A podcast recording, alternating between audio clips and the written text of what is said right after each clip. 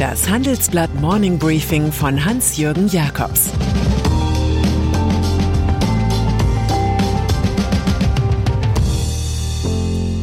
Guten Morgen allerseits.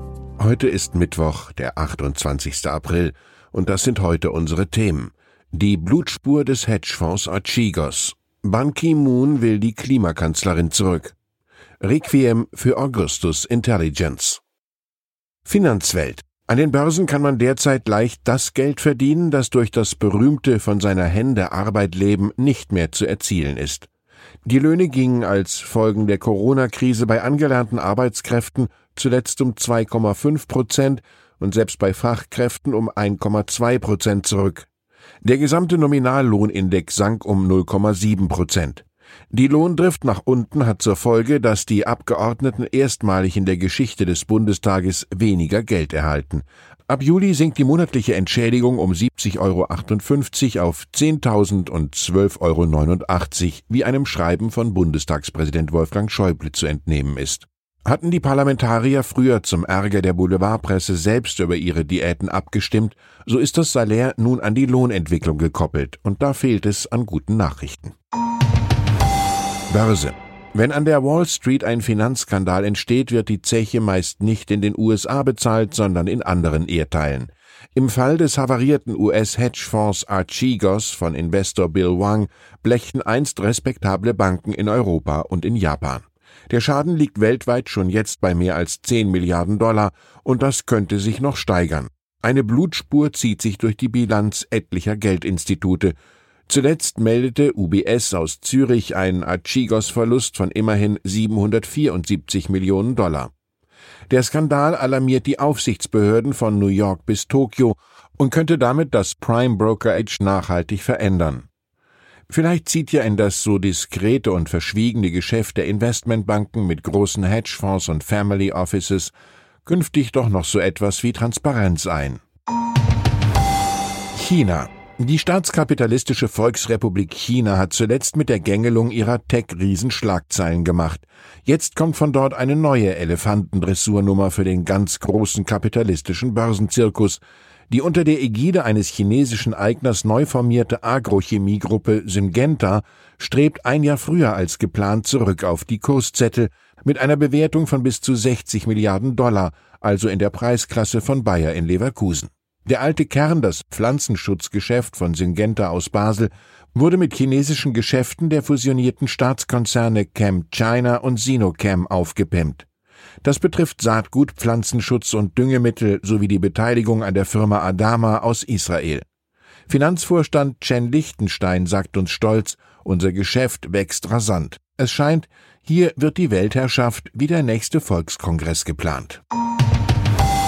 Kanzlerin auf einer weltpolitischen Abschiedstournee befindet sich Angela Merkel. Ein Hauch von Servus wird auch am 6. und 7. Mai in der Luft liegen, wenn die Kanzlerin zur Klimakonferenz nach Berlin lädt. Sie solle beim Petersberger Klimadialog noch einmal globale Führungsstärke zeigen, schreibt der langjährige UN-Generalsekretär Ban Ki-moon im Handelsblatt Gastkommentar. Wie zuvor schon Großbritannien solle auch Deutschland den jährlichen Beitrag zur internationalen Klimafinanzierung bis 2025 verdoppeln. Und überhaupt, alle Industrieländer sollten die seit langem zugesagten 100 Milliarden Dollar Klimahilfe endlich aufbringen. Ansonsten, so Ban Ki-moon, bestehe vor dem Weltklimagipfel in Glasgow in diesem November die Gefahr eines wachsenden Vertrauensdefizits zwischen Industrie- und Entwicklungsländern. Bei solchen Appellen fällt auf, dass man von der Klimakanzlerin schon länger nichts mehr gehört hat. Bayersdorf. Abstieg aus dem DAX, magere Ergebnisse, Führungsstress. Für die Hamburger Familie Herz ist der Bayersdorf-Konzern derzeit eine hochnervöse Zone. Das hat nichts mehr mit der putzigen werblichen Anmutung ihres Hauptprodukts von früher zu tun. Wir turnen, wir rennen, wir baden, Nivea bewahrt uns vor Schaden.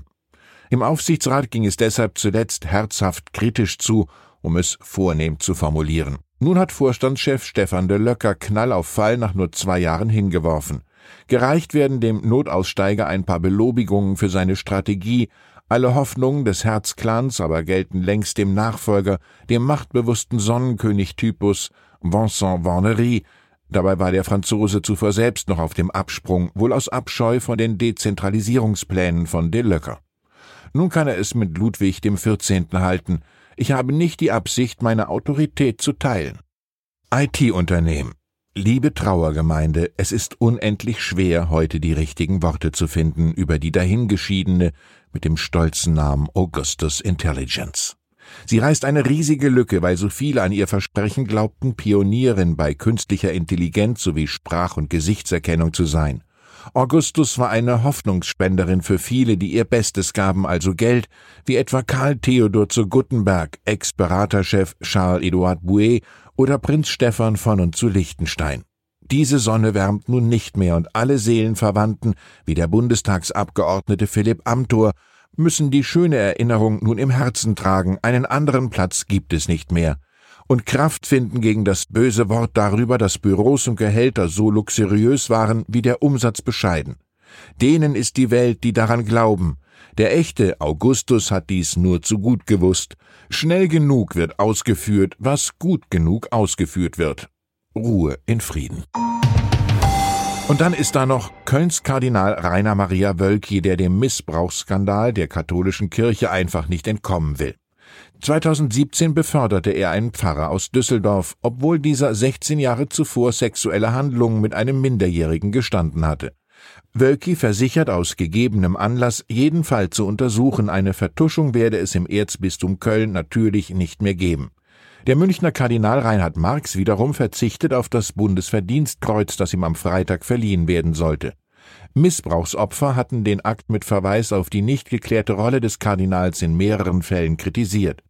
Marx selbst schreibt in einem Brief an Bundespräsident Steinmeier, ich bin überzeugt, dass das mit Rücksicht auf diejenigen, die offensichtlich an der Auszeichnung Anstoß nehmen und insbesondere mit Rücksicht auf die Betroffenen der richtige Schritt ist.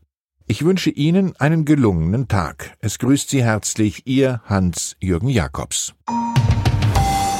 Das war das Handelsblatt Morning Briefing von Hans-Jürgen Jakobs, gesprochen von Peter Hofmann.